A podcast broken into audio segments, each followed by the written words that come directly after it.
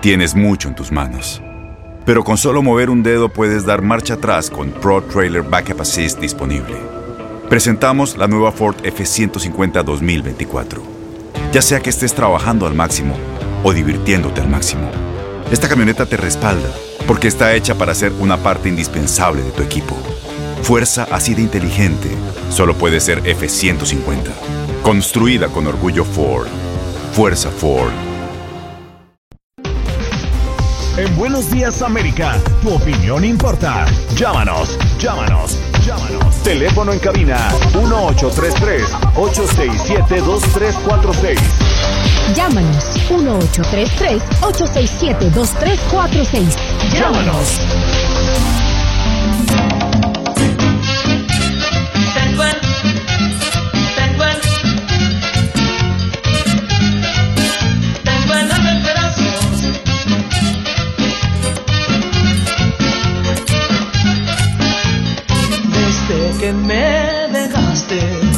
La ventanita del amor se me cerró.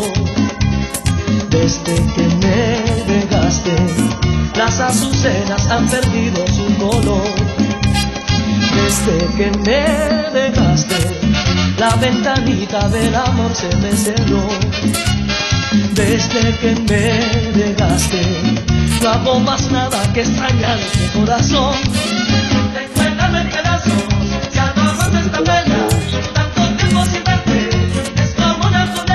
Ah, para una buena rumba, ¿no, Olga? Totalmente, Juan Carlos. Yo creo que eh, Sergio Vargas, es uno. ¿Ah? Sergio Vargas, un dominicano que hace bailar a cualquiera. ¿Cómo? Bueno, con, decirle que hace bailar hasta Juan Carlos Aguiar que no baila. bueno, Juan Carlos, yo creo que ese es el dominicano más colombiano y te voy a decir, y es que he tenido la oportunidad de compartir con Sergio Vargas y en su mano tiene una pulsera que es mitad la, eh, la bandera de la República Dominicana y mitad la bandera de nuestro hermoso país, Colombia. Juan Carlos, él dice sentirse muy agradecido, porque es que de verdad que sus canciones se han bailado en toda Colombia y esta, La Ventanita, yo creo que es una de las más bailadas en todo el país. Déjela rodar un poquito, Jorge, otra vez. Ahí la tiene. La ventanita del amor se me cerró. Desde que me dejaste, no hago más nada que extrañarte corazón. ¿Usted sabe, Olga, de qué año es La ventanita de Sergio Vargas? Debe ser ochentera, Juan Carlos casi, casi, casi es de 1992 este gran éxito del dominicano Sergio Vargas y con esta maravillosa música damos paso a una de las secciones más importantes de Buenos Días matutino de TUDN Radio de la cadena Univisión. Vamos con Olga Betancourt y sus tendencias.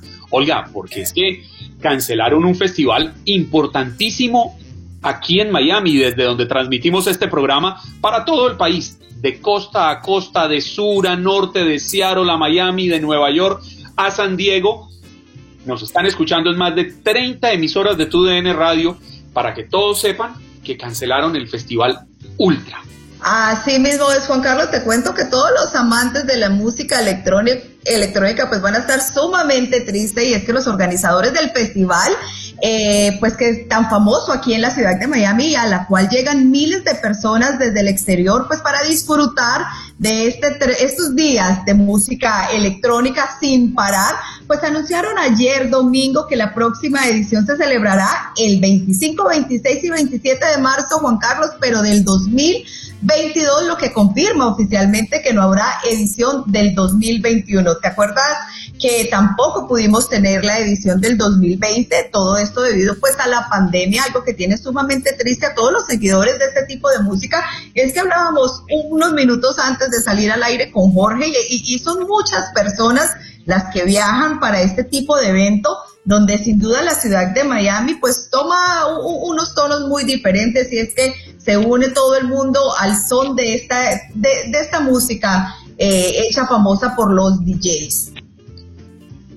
Ah, yo, yo, yo la verdad no, no he ido nunca a un festival de estos, Olga, y, no me declaro muy fan, pero entiendo que a los jóvenes quizás yo estoy un poquito, solo un poquito mayor, poquito, les, apasiona y logran estar uno, dos y hasta tres días en, en estos festivales. Escuche, escuche y brinque, brinque. Total, yo no sé cómo lo hacen y yo no estoy tan vieja de eso, lo hago, o sea, me, saco de este paréntesis de vieja, Juan Carlos, pero yo tampoco pasaría tres o cuatro días porque es de verdad que sin parar, eh, la gente no quiere irse a sus casas porque si se van pues pierden el lugar, así que hay personas que se van, tú los ves con su, su maletincito al hombro porque ahí llevan digamos, las cositas básicas para quedarse en este festival y pues poderlo disfrutar, pero ya saben que se quedaron como decimos en Colombia, Juan Carlos, con los crespos hechos, y es que este año no va a haber eh, festival de ultra. Lamentable, porque además es un festival que es importante para los jóvenes, pero que le deja unos ingresos interesantes a la ciudad y termina, como ha sucedido con muchos eventos a lo largo de todo este año, afectando los intereses comerciales y económicos de los organizadores y pues independiente de que a uno le guste o no le guste, a algunos les gustan los shows musicales, los shows teatrales, los shows deportivos, independiente de a quienes les gusten, no les gusten, pues es dinero que termina faltando en los bolsillos de muchas personas. Eh, allí no solo son los empresarios, Olga, también las personas que venden agua, que venden gaseosas, que venden papitas, snacks, que venden muchas cosas, que están a las entradas vendiendo camisetas, pulseras fluorescentes, globos, de todo, y que se ganan la vida con este trabajo alrededor de estos festivales, pues se les cierran un poco las ventanas a su trabajo y termina golpeándolos duro. Pero entiendo que tenemos ya nuestro siguiente invitado listo, ¿no, Olga? Totalmente, Juan Carlos. Eh, y nos vamos, bueno, empezamos esto con, con, un buen merenguito. Con, Sergio Vargas. Con Sergio Vargas, y no podemos pasar. no podemos dejar pasar este momento, así que nos vamos con Héctor Gómez, periodista en República Dominicana. Héctor, ¿cómo estás? Un gusto saludarte. Eh, ¿Te alcanzaste a escuchar a Sergio Vargas? Sí, óyeme, ese es mi uno de los artistas dominicanos con el cual uno siente como más empatía, porque a pesar de la fama y de todos sus, logros en el firmamento artístico, no pierde de vista su humildad, es una persona que tú vas a su natal Villa Altagracia, le encuentra en el pueblo, compartiendo con la gente con la cual creció, de verdad que es un, un orgullo dominicano, Sergio Vargas, Olga y Juan Carlos. Totalmente, Héctor. debo reconocer que hay dos dominicanos que a mí, yo que no bailo, me hacen mover el esqueleto. Sergio Vargas y otro Vargas, pero Wilfrido. Yo, ah. estos dos personajes me hacen levantar de la silla, me declaro me bueno, Héctor, eh, ya, ya sabemos que Juan Carlos pues se puso muy bailarín y en este momento se nos desconectó, pero ¿por qué no vamos con lo más relevante pues en República Dominicana? ¿Qué noticias nos tienes? Bueno, lo más importante que tiene que ver con la noticia dominicana es que ya la semana pasada llegó el, primer cargamento de, de vacunas contra el COVID-19 y se va a estar eh, dividiendo por fases de acuerdo al orden de prioridad de cada uno del universo de personas que tanto por su intervención directa, en el caso de los médicos, las enfermeras, van a estar en la primera fase, eh, que está supuesta a, contemplar un millón y medio de dominicanos en esta, en esta fase. Luego viene, yo tengo el desglose de las fases, no sé si por asunto del tiempo lo puedo desglosar. Lo importante es que después que venga ese esa primera fase, las personas que directamente están en contacto con los enfermos, viene eh, las personas de más edad y así sucesivamente en el orden de prioridades. Hubo un detalle del presidente de la República, Luis Abinader, que puso de manifiesto eh, cómo va a acatar lo que es la delimitación, por así decirlo, de las fases y cómo va a respetar eso. Eh, lejos de ser el primero por su estatus, de ser el primer mandatario de la nación, él dijo que se va a ajustar a lo que es la el, orden de las fases y que va a ponerse su, su vacuna en el momento que por su edad así así está delimitado. Por ejemplo, en la fase 1A eh, va a estar el personal de salud de primera línea de los centros de COVID-19. Ahí van todas las edades, todo el que interviene en el personal de seguridad de la primera línea, eh, le hace doctores, enfermeras, personal de, de intensivista, etcétera. La fase 1B va el resto de personal de salud, todas las edades. En la fase 1C adultos mayores de 50 años con eh, comorbilidades, priorizando aquellos que estén en asilos de ancianos. Y la fase 1B, adultos de más de 60 años, le hace la población militar, en el caso de las Fuerzas Armadas Dominicanas, incluyendo la primera línea del ejército, la policía, la Marina de Guerra, también el personal docente. Luego la fase 2A va a estar la población 50-59 y finalmente eh, con eso se va a contemplar lo que es el universo de unos 5.1 millones de dominicanos en todo lo que va a, llevar a cabo este proceso de vacunación. Yo pienso que, que es algo muy importante eh, y pienso que es la forma más expedita y eficaz de hacerle frente a esta pandemia del COVID-19, Olga y Juan Carlos. Wow, Héctor, sin duda, bueno, pero ya es una buena noticia de que ya las primeras vacunas pues llegaron y que van a poder empezar estas fases que tanto lo necesitan. Pero ahora te quiero preguntar, ¿se ha sabido algo acerca de los técnicos dominicanos que fueron secuestrados en Haití eh, durante la grabación de una película?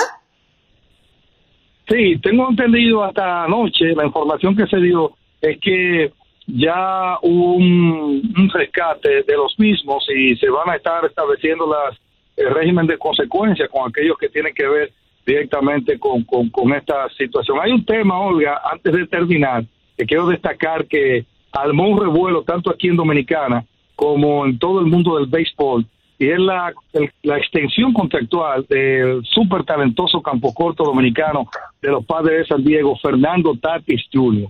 Y es que firmó una extensión contractual de 14 millones y nada más y nada menos que 340 millones de dólares y se mete, por así decirlo, en ese club exclusivo de los peloteros que han podido eh, estampar firmas de más de 300 millones de dólares. Él ocupa el tercer lugar en el monto total de por vida. El número uno es Mike Trout, quien le dieron 430 millones por 12 años. En segundo lugar, Mookie Betts, 365 millones por 12 años el de Tatis con esos 340 por 14 años, está en cuarto lugar Bryce Harper, 330 millones por 13 años, Giancarlo Stanton, 325 por 13 años, Gary Cole, 324 por 9, y el también quisqueyano Manny Machado, 300 millones por 10 años. Yo hice unos cálculos, Olga, que armó revuelo aquí en toda República Dominicana, calculando cuándo va a ganar, cuánto va a ganar Tatis por segundo, por minuto, por inning, y lo voy a compartir con todos ustedes.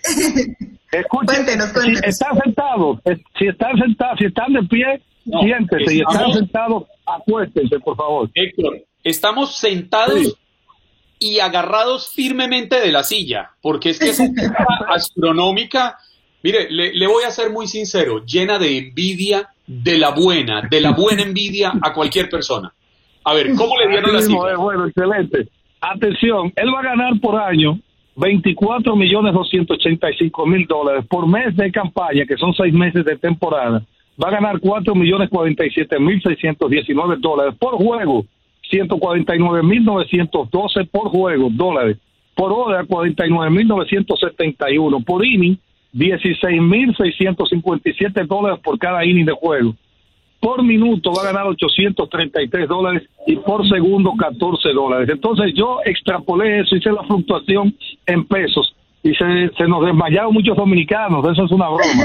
Atención, esos 340 millones de dólares multiplicado la tasa de 60 a 60 por 1, él va a ganar en esos 14 años el equivalente a 20 mil 400 millones de pesos por año, 1.457 millones de pesos por mes 242.9 millones de pesos. Por juego, 9 millones de pesos por juego. Por inning, Tati va a ganar un millón de pesos por cada inning de juego. Por hora de juego, él va a ganar 3 millones de pesos. Por minuto, 50 mil pesos y por segundo, 833. ¿Qué le parece, Orden Juan Carlos?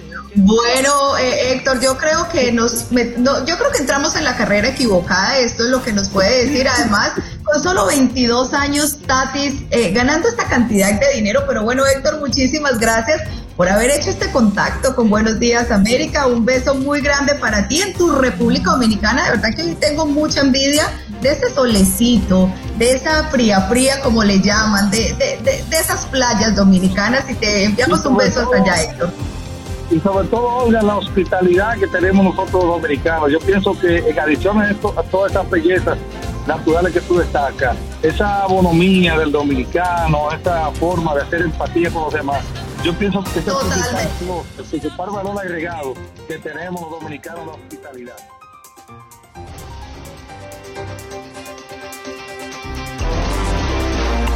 Óigame, oiga.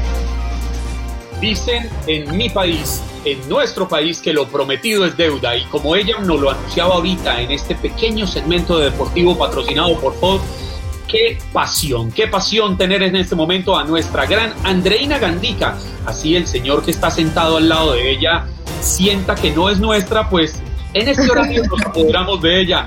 Querida Andreina, parcera, bienvenida a su show, la hemos extrañado toda la mañana. Jorge Antonio Mier, qué maravilla verlo.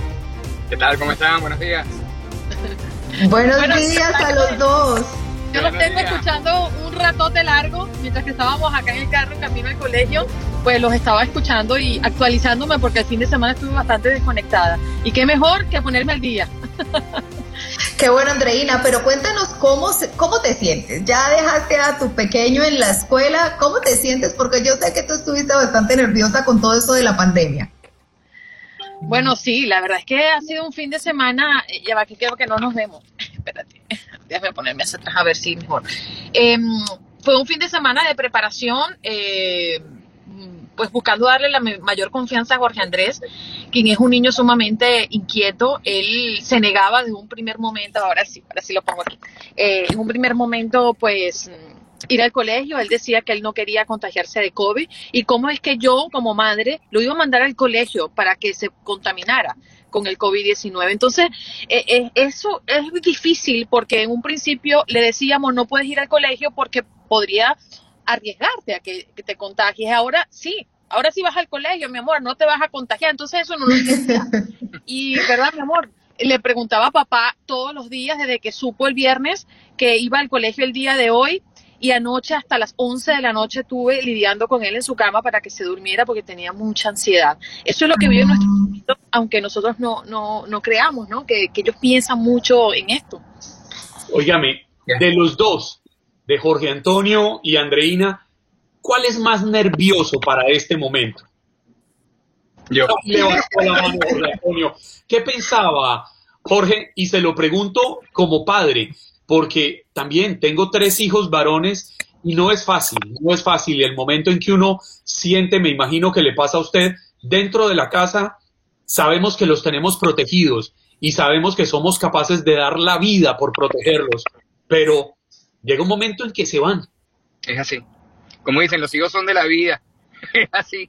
Pero con mucha ansiedad, mucha ansiedad, de verdad, bueno, lo que comentaba Andreina, lo difícil de hacerle entender que, bueno, en un primer momento fue una buena decisión el que no fuera y que ahorita era una buena decisión que regresara. Y bueno, Jorge Andrés lo que tiene tan solo son seis años, pero es muy analítico. Entonces, claro, ese cuestionamiento que él hace, el, el decirnos, porque ciertamente no lo digo, lo que pasa es que pienso que ustedes quieren que yo me contagie. Ay, mi vida. evidentemente, uno como padre que, yo le decía, no, hijo. Entonces me decía, no, porque es que en un primer momento tú me dijiste que yo no podía ir a mi colegio, a mí me gustaría ir a mi colegio. Y ahora que estoy aquí, me dices que tengo que volver. Mm. Claro, es bastante difícil, pero, pero bueno, creemos que, que las condiciones están dadas. Nos reunimos previamente con el colegio, digamos que vimos todos los protocolos que ellos están cumpliendo. Y bueno, creemos que estamos haciendo lo mejor por él para su aprendizaje y, bueno, mantener esa, esa, ese, ese discurso que día a día le tenemos de que tiene que mantener cuidado, mantener su máscara, estuvimos practicando mucho los protocolos, ahorita cuando llegó vio a los otros niños también lavándose las manos, pero bueno, creo que es algo que en algún momento teníamos que enfrentar y, bueno.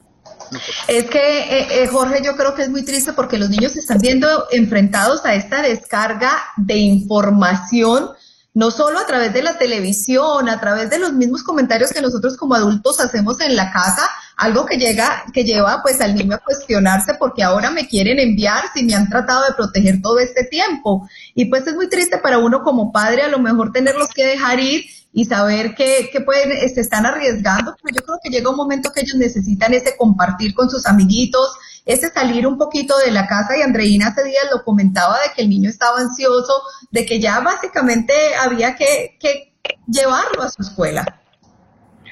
Particularmente con Jorge Andrés, eh, que creo que ha pasado con el 80% según las estadísticas con los niños que todavía están recibiendo clase en casa, es que el ritmo de aprendizaje no es el mismo.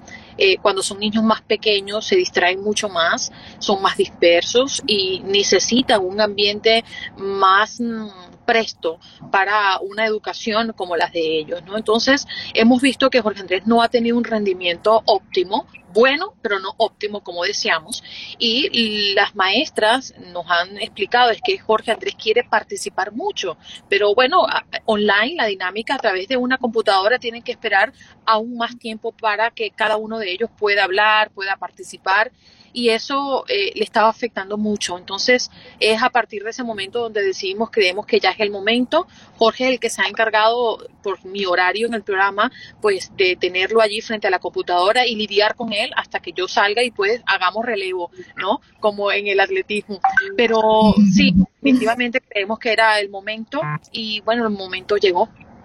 Bueno, Andreina, cuéntame, entró, perdón, perdón, Juan Carlos, que te interrumpa, ¿entró fácil a la escuela o, o, que cuéntame un poquito de eso? Porque yo sé que ellos tienden a mirar atrás con el sustico. Queremos saber qué sucedió. Sí, lo dejamos en la coordinación, eh, hasta ahí llegamos, allí entregamos todos sus útiles y él se fue con su morral. Me dice, mami, me estoy hablando del corral, el morral porque me pesa un poco. Claro, llevaba la computadora allí y todo esto, ¿no? Y cuando se despide, le dice a papi, papi, te voy a extrañar mucho. Esta tarde vamos a ah. McDonald's. Le dije que hoy la tarde ya teníamos que celebrarlo y que íbamos a ir a McDonald's a comer hamburguesas, algo que le gusta mucho y que poco hacemos, porque no nos gusta comer comida chatarra. Pero mm, sí, la verdad es que ahí donde papá soltó las lágrimas. yo también. No, pero no, yo, yo creo que no hay cosa más entendible, como le hemos contado parcera a nuestros oyentes a lo largo de estas dos primeras horas. Ustedes junto a Jorge Antonio están cumpliendo con la misión más importante que Dios nos ha puesto sobre la tierra, a quienes nos ha dado la bendición de ser padres, y es llevarlos de la mano en ese proceso de descubrir el mundo y sobre todo prepararse para la vida. Eh, y Jorge Antonio, prepárese porque no es fácil. Es decir, lo que, lo, este es apenas el comienzo de las cosas duras que vienen de aquí en adelante. Cada noche que mi hijo, el del medio, sale de acá en su carro, yo no hago sino, Dios me lo bendiga, hijo, mi hijo mayor ya no vive con nosotros y entonces todo el tiempo estoy pensando cómo está, estará bien, desayunó, almorzó, comió, se estará cuidando, no se está cuidando, pero usted lo resumió muy bien, los hijos son prestados, son de la vida son de la vida, pero hay algo que yo los quiero felicitar, Andreina, y es que yo sé que hay veces uno por el trabajo, pues eh, no quiere, por ejemplo, faltar a, un compromiso tan grande como el que tú tienes en Buenos Días América, pero qué lindo que ese niño cuando crezca pueda decir, mi papá y mi mamá estuvieron ahí, ahí y los vi dejarme en la escuela, eso a ellos nunca se les borra. Así que felicidades porque yo creo que las prioridades tienen que estar muy claras en la vida y que, que ustedes escojan estar con su pequeño el día de hoy, yo creo que deja muy claro del lugar que lo ocupa en el corazón de ustedes. Ayer estábamos hablando y, yo le digo, bueno, mi vida, ¿me quieres acostarse temprano? porque mañana hay que pararse más temprano de lo normal. Este, me dice, sí, mami, este, y tú también tienes que pararte ir al trabajo. Yo le dije, no, mañana vamos papá y mamá al colegio. ¡Wow! Extraordinario, me dijo. Esas cosas, pues yo creo que sí, tienes mucha razón, Olga. Tú eres madre y Juan Carlos, tú eres padre y sabemos lo que significa para ellos estos momentos, de que hay que acompañarlos. Totalmente. Me encanta ver las lágrimas de Andreina Gandica. No, me encanta. Los que nos están escuchando en la radio no se imaginan, deben entrar a la página de Buenos Días América. Esto es Buenos Días AM en Facebook, porque estamos en vivo y en directo viendo las lágrimas más hermosas que puede haber, que son las lágrimas de una madre entendiendo que su chiquito se está haciendo grande. Nosotros, parcera, no se muevan, sí, nos acompañan en el corte comercial y nosotros ya regresamos. Esto es Buenos Días América. En Ford creemos que ya sea que estés bajo el foco de atención o bajo tu propio techo, que tengas 90 minutos o 9 horas, que estés empezando cambios o un largo viaje, fortaleza es hacer todo, como si el mundo entero te estuviera mirando. Presentamos la nueva Ford F150 2024 Fuerza así de inteligente solo puede ser F-150. Construida con orgullo Ford. Fuerza Ford. Día 34 de Joe Biden en la presidencia. ¿Cómo va su agenda? En el día 34 de Joe Biden, todo listo para que desde el gobierno federal comiencen a ayudar a los damnificados en Texas, Olga, porque el presidente Joe Biden decretó la emergencia y están desarrollando desde la Casa Blanca todos los protocolos para ver cómo llevan una voz de alivio a las personas que están sufriendo en el estado de la estrella solitaria, en este estado del sur fronterizo con México, golpeado, impactado por tres vórtices polares. El presidente Joe Biden aseguró que planea hacer llegar la voz de aliento no solo del gobierno federal, sino de todo el pueblo estadounidense a quienes en este momento más lo están necesitando. Día 34 de Joe Biden en la presidencia. ¿Cómo va su agenda? Bueno, Juan Carlos, y mientras millones de personas en Texas sufrían largos apagones, fríos y escasez de agua sin comida, también se vieron enfrentados como esto, esto como resultado de una devastadora tormenta invernal, pues el senador republicano por ese estado, Ted Cruz, se fue de vacaciones a Cancún con su familia. Para hablar de este tema tenemos pues a, a, nuestro querido Fernando Escuelas en su columna política. Fernando, ¿cómo estás? Un gusto saludarte. Gracias, buenos días. Hola Olga, hola Juan Carlos, ¿cómo están? Yo, yo sí me voy a lanzar a saludar a Fernando. Hola, Fernandillo. Ay, ay, ay. Vamos, esto, esto porque miren, voy a, voy a ser muy indiscreto con todos ustedes que nos están escuchando de costa a costa, de sur a norte, que nos escuchan en las aplicaciones fuera de Estados Unidos. Fernando la semana pasada en una reunión privada, esto no debería confesarse, me dijo que a él le preocupaba que yo, como ustedes saben, yo hablo, a todo el mundo le hablo de usted, que yo sembraba un muro más grande que el que hizo hacer, que el que quiso hacer Donald Trump en la frontera, que yo sembraba un muro no, Fernando, no es un muro. Es con todo mi cariño, Fernandillo, bienvenido a este su programa. Muchísimas gracias, muchas gracias. No, el, tema es cultural, ¿no? En, en, Uruguay, cuando alguien te dice usted, inmediatamente ese es, es el, un muro, ¿no? Donde vamos a tener una relación muy distante y muy formal y como que me tengo el chip metido. Pero, pero ahora que entiendo, o sea, has decodificado eh, tu uso del usted, estoy, está todo bien, estamos tranquilos, um, relajados con este proceso. Maravilloso. Exactamente, ya, ya viste que se rompió ese muro y, y, ya Juan Carlos dijo que te va a tratar así de Fernandinho. Yo sí no voy a hacer eso, a mí sí me va a costar un poquito más de tiempo, Fernando, pero ¿por qué no hablamos un poquito de esta, esto que hizo pues el senador Ted Cruz yéndose a Cancún a pasar unos días mientras su ciudad pues estaba eh, pasando por un muy mal momento o su estado? Eh, ¿Qué te deja a ti esto? Bueno, yo creo que es una demostración obvia, ¿no? De que es, eh, Cruz es un tipo muy arrogante, un tipo que piensa que está más allá de las reglas del resto de la sociedad. Um, o sea, pensémoslo más allá que sea Ted Cruz, que es una persona bastante, uh, no sé, eh, repulsiva tantos niveles políticamente hablando. Uh, alguien que decide que en mediados de la peor crisis que ha habido Texas en décadas, que es el momento de eh, irse, ¿no? De, de, de abandonar uh, su puesto. Y, y, la excusa que él dio, o sea, que fue evolucionando a través del día, ¿no? Primero eh, fue a acompañar las hijas, después eh, venía el mismo día, después venía el fin de semana y después dice, me equivoqué, pero más o menos. Yo creo que lo que tenemos aquí, más allá de Ted Cruz, hay muchos políticos desconectados de las responsabilidades que tienen, uh, que se sienten dueños de sus escaños en vez de servidores de la gente. Y yo creo que eso es lo que vimos aquí. Uh, también el contraste con Beto O'Rourke, ¿no? Beto O'Rourke, el, ex congresista de, del Paso, Texas, que, que perdió las elecciones eh, contra Ted Cruz. Bueno, Beto O'Rourke estaba corriendo por todo el estado, uh, buscando dinero, buscando agua, ayudando a la gente. yo creo que, que, aquí lo que tenemos es eh, una estructura política en el estado de Texas tan, tan agarrada del poder después de 30, 35 años, uh, que ya ni saben uh, que están ahí para servir.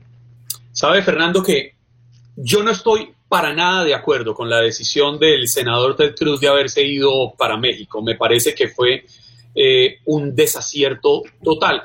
No hay explicación que lo justifique. Sin embargo, sí creo que discrepo un poco con usted en que yo prefiero aplaudirle el hecho de que haya salido a reconocer públicamente ante las cámaras que fue un error, porque venimos de una escuela de los últimos cuatro años en los que no se cometen errores, en los que todo está perfecto, en lo que los políticos nos están imponiendo la tesis de que lo que ellos hacen está bien y que nadie los puede juzgar. Me, me, parece que hay que reconocerle algo a Ted Cruz y es haber, haber salido a decir, hombre, sí, fue un error. Sí, yo creo que tienes razón, pero eh, al mismo tiempo, ¿no? Eh, él, intentó mentir sobre lo que hizo. Su primer instinto fue mentir y no solamente mintió, pero acusó a sus dos hijitas, ¿no? De ser las culpables, como que son, tienen tanto poder las dos hijitas que cuando querían ir de vacaciones él tuvo que hacerlo, como que él no es el papá y no es un adulto y no es un senador. Pero, pero eh, yo creo que ahí lo que tú eh, notas es muy interesante. Donald Trump mentía, eh, bueno, el Washington Post tiene una lista de las mentiras, más de 30 mil mentiras públicas en cuatro años, que es un fenómeno total. Y parte del fenómeno ese fue que él mentía y después hacía creer que nunca había mentido, que era totalmente normal que se contradecía y todo resto. Y lo, otro que él siempre dice, nunca hay que pedir disculpas, ¿no? Nunca me equivoco, ese tipo de idea. Yo creo que, más allá de Donald Trump, estos políticos están descubriendo que no tienen ah, poderes mágicos en donde pueden meter la pata y después no, no tener que ah, ser responsables. Y Ted Cruz no es alguien que tiene eh, un gran depósito de, cariño en el mundo político. Al revés, es alguien que los mismos senadores ni lo pueden ver. Eh, Fernando, pero ¿qué le dices tú a toda la gente que a lo mejor dice, bueno, las decisiones que él pudo tomar en el momento las hubiese podido tomar por teléfono desde Cancún, ya que eh, básicamente no estaban yendo a la oficina por la nevada? ¿Qué, ¿Qué le contestas tú a eso? Yo creo que, que los políticos tienen uh, dos, eh, existen en dos, uh, dos niveles, ¿no? Uno es lo práctico, qué es lo que hacen, qué es lo que logran, y el otro es simbólico. Um, o sea, cuando pensamos sobre el mito, ¿no? Del, del, del general enfrente de sus tropas, uh, arriba de caballo y todo eso, no es porque pensamos que el general va a derrocar al otro ejército, es que es importantísimo para que veamos ese general, ese líder que nos lleve adelante. Y eso es lo que, creo que es el gran error de, Ted Cruz. Nadie piensa que Ted Cruz pudo haber salvado la situación de Texas, pero sí que él pudo haberse puesto ahí en esa primera línea y, ser un ejemplo uh, y demandar cosas del gobierno federal. Él constantemente demanda cosas, o sea, cuando los demócratas están en control, él critica de A a Z, perfecto, pero en ese momento donde él podía realmente destacarse como alguien que se va a preocupar, no lo hizo, se fue, literalmente se fue del país. O sea, me parece que las ironías aquí hay, que, hay que, hay que uh, prestar un poco de atención, ¿no? Este tipo ha estado a favor de la famosa muralla, es, es uno de estos latinos que odian a inmigrantes indocumentados, aunque hay razones por qué son indocumentados y todo el resto. ¿Y qué hace? Se va a México, que es es cómico, ¿no? A cierto nivel, ¿no? Que él está en su, en una burbuja tan, tan herméticamente cerrada que no se da cuenta del simbolismo, ¿no? Porque no se fue a la Florida, se fue a, México.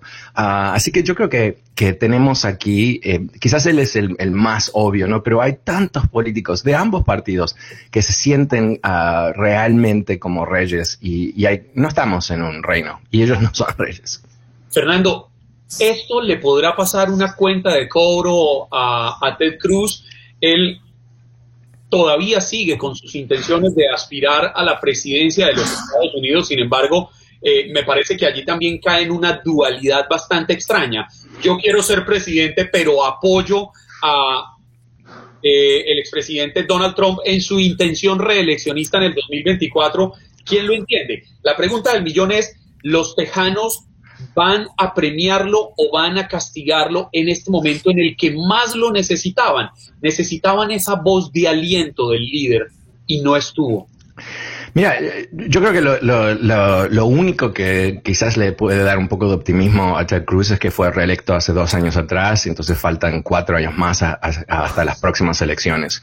Ah, pero definitivamente yo no creo que la gente se va a olvidar de lo que él hizo y sin duda quien sea que va a ser su oposición la próxima vez también se lo va a recordar.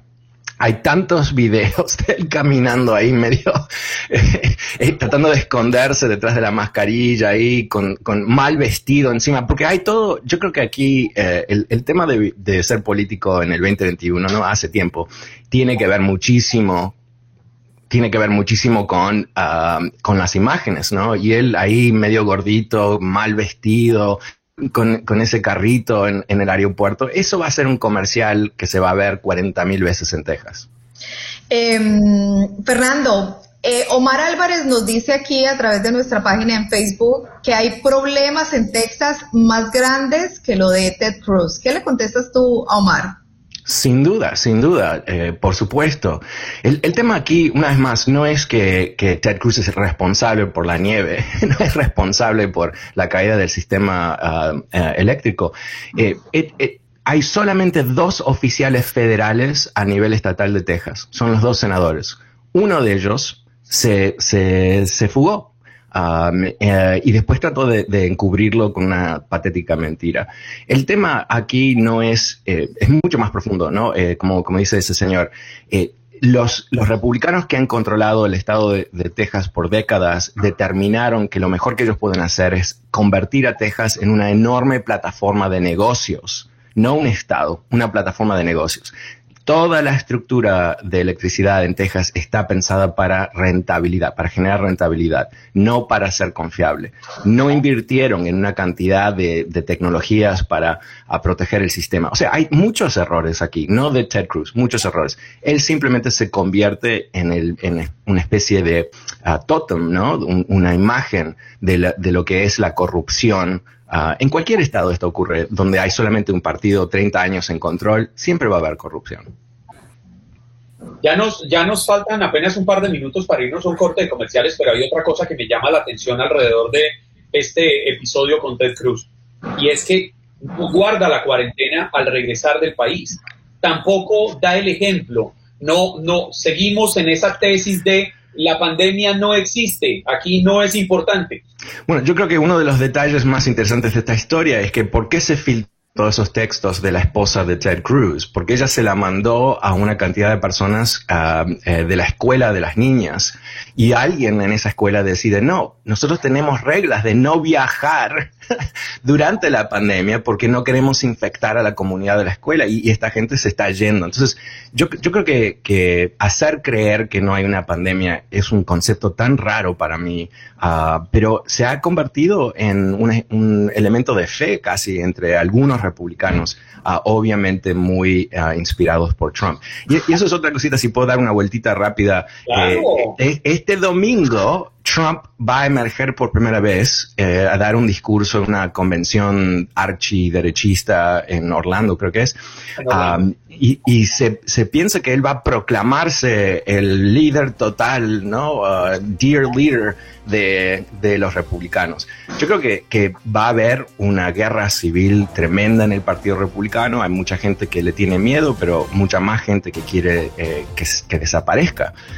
así que ese drama uh, desde Mar a Lago sigue vivo todos los días. Va a haber mucho más, uh, mucho más sangre, para decirlo de esa manera, en el ámbito político de los republicanos. Eh, Fernando, yo creo que la política no nos deja de sorprender, pero te agradecemos muchísimo por este, e, esta columna política que nos traes todos los lunes. De verdad que es un gusto hablar contigo y poder intercambiar opiniones. Bueno, muchísimas gracias a ustedes. Que tengan un magnífico y con estas noticias damos paso a nuestra siguiente invitada, porque hay un tema, Olga, que es bastante sensible, bastante importante para todas las personas. Yo creo que no hay nadie que no haya pensado en esto y es que la mayor preocupación de los padres en Estados Unidos seguramente no es la pandemia. ¿Saben qué es? La falta de acceso a una educación de calidad para sus hijos, ya sea porque no tienen eh, maestros, porque no comprenden el sistema escolar de la comunidad en donde residen o por la falta de recursos para costear una carrera. Para hablar de esto, invitamos a Windy López Aflito, vicepresidenta de contenido Learning Heroes. Windy, buenos días, bienvenida a Buenos Días América. Mil gracias, buenos días. Buenos días, Windy, un gusto saludarte y déjame comenzar con la primera pregunta porque yo creo que este es un tema que nos, que nos tiene muy curiosos a todos los padres. Wendy, la pandemia pues cambió cómo nos comunicamos con las escuelas y con nuestros hijos.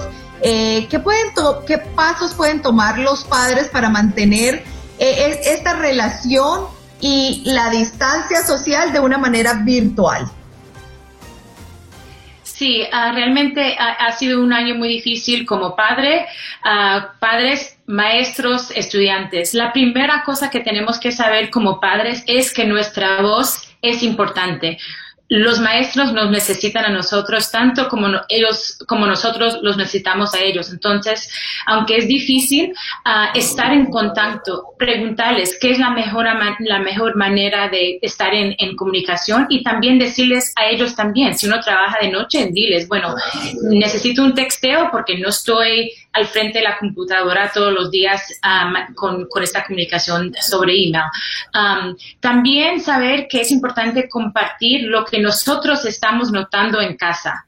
Si el hijo no está motivado, si está deprimido, uh, si no entiende la materia, uh, comunicar esto y pedir ayuda. No hay pena en eso y también hay consejeros, no solamente los maestros, buscar esa ayuda. Um, y también diría preguntar um, cuáles son las expectativas, esas habilidades más importantes que tienen que aprender este año. Um, nosotros hemos estado diciendo uh, que este es un año que tenemos que hacer menos para hacer más. ¿Y a, qué me refiero? Que en concentrarnos en esas destrezas más importantes del año, podemos tener éxito con. No sentirnos abrumados o estresados, que bueno, hay todas estas materias. no, concentrarnos en, en, lo que realmente tienen que aprender y también concentrarnos en la parte socio, socioemocional. Sabe, Windy, que hay una pregunta que quienes tenemos hijos nos hacemos constantemente y es, ¿cómo entender cuál es el real nivel académico en el que se encuentran nuestros hijos, puesto que no somos expertos, no, no tenemos el conocimiento para determinar ese punto exacto. ¿Qué recursos se pueden encontrar desde Learning Heroes para definir eh, ese nivel de nuestros pequeños? Sí, una pregunta muy importante porque hemos hecho estudios y vemos que 90% de los padres piensan que el hijo está a nivel del grado y la verdad es que solamente un tercero de, los estudiantes que está a nivel del grado. Ah, en ruta al futuro .org tenemos el chequeo académico, es muy fácil de usar, es en inglés y en español, lo puedes usar en el móvil incluso. Ah, y el hijo pregunta tres a cinco ah, ah, preguntas en matemáticas y en lectura y vemos cómo está avanzando con esas destrezas más importantes. Y al final te conectamos con videos, actividades um, para apoyar esas destrezas específicas en casa. Es algo muy bueno que podemos usar especialmente en esta temporada, a mitad de año y también ya que estamos empezando a, pensar en el verano y cómo vamos a apoyar el aprendizaje que va a ser muy importante este año. Wendy, enfocándonos especialmente en los muchachos que están matriculados para la secundaria o para el high school, ¿qué papel juega la inteligencia emocional en la vida de un adolescente? ¿Y cómo pueden los padres ayudar a desarrollar esta habilidad? Porque yo creo que si nosotros nos estresamos, que somos adultos, ¿qué podemos esperar para nuestros niños o para nuestros adolescentes?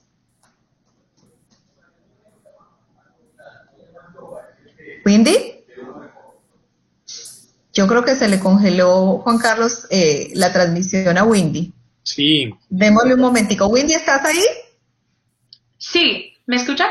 Claro. Sí, sí, te Levante la mano si me escucha bien. Ah, aquí la tenemos. Olga, por favor, repítale su pregunta a Windy, ya está con nosotros. Exactamente, te decía que enfocados especialmente en los muchachos matriculados pues para el high school, eh, ¿qué papel juega la inteligencia emocional en la vida de los adolescentes y cómo podemos como padre pues ayudarles a desarrollar esta habilidad? Porque sabemos que es muy estresante para nosotros. Imagínate qué podemos esperar para nuestros niños, para nuestros jóvenes Sí, empezando con una cosa que es muy fácil, simplemente estar en comunicación y decirles que todos los sentimientos en este momento son válidos. Si se sienten un poco ah, estresados o deprimidos, hablar sobre eso, ah, tener esa comunicación y estar en cuenta de los cambios pequeños que pueden, ah, nos pueden dar un, sentido de cómo se están sintiendo. también de la parte de motivación que nos están diciendo los padres a nivel nacional que están muy preocupados, hay dos cosas específicas que podemos hacer. Ayudar al hijo que se siente que tiene la capacidad y que puede ser exitoso celebrar esos momentos pequeños ah, que, muestran que están llegando hacia las metas. El segundo es hacer la conexión entre los intereses, las pasiones. Tú estabas hablando ah, sobre eso eh, hace un ratico. Esa, esa pasión para la vida, que quieren aprender, hacer la conexión a lo que están aprendiendo en clase y empezar a pensar en, carreras, ah, ya que en, al nivel del high school. También otra cosa que podemos hacer es crear metas con plazos hacia más largos, mayores, pero, pero divididas ah, en partes más pequeñas. Mira, bueno, hoy, esta semana tienes que cubrir esta materia que vamos a hacer cada día ah, para lograr esa meta. Claro, Wendy, yo creo que es muy importante sobre todo eh, el mantener la comunicación, porque para, para ellos es unos momentos muy difíciles, en particular tengo un niño de 13 años y hay veces no sé cómo manejar porque hay días que quiere ir a la escuela, otros días dice que, que se quiere quedar en la casa y yo creo que, cuesta un poquito uno eh, como padre manejar eso y entenderlos, que a lo mejor ellos pasan por un nivel de estrés más alto que pasamos nosotros con esta descarga de información. Exacto, porque como sea, es, es, es, una etapa de vida que es estresante y hay muchos cambios. Y imaginarte vivirlo en, esta, en este momento con tanto cambio y virtualmente y no poder ver a los amigos. Entonces, realmente reforzar que todos los sentimientos son válidos y que vamos a superar este, este momento como familia, como comunidad. Dale. Windy, muchísimas gracias por estar con nosotros. Windy López Aflito, vicepresidenta de contenido de Learning Heroes. Gracias por haber estado en este contacto. Gracias por escuchar el podcast de Buenos Días América. Recordándote que en las redes sociales puedes conseguirnos en Facebook como Buenos Días AM, en Instagram Buenos Días América AM y este nuestro podcast todos los días, un podcast nuevo. Boost Mobile tiene una gran oferta para que aproveches tu reembolso de impuestos al máximo y te mantengas conectado. Al cambiarte a Boost, recibe un 50% de descuento en tu primer mes de datos ilimitados. O, con un plan ilimitado de 40 dólares, llévate un Samsung Galaxy A15 5G por $39.99. Obtén los mejores teléfonos en las redes 5G más grandes del país. Con Boost Mobile, cambiarse es fácil. Solo visita boostmobile.com. Boost Mobile, sin miedo al éxito. Para clientes nuevos y solamente en línea, requiere AroPay. 50% de descuento en el primer mes requiere un plan de 25 dólares al mes. Aplican otras restricciones. Visita Boost Mobile para detalles.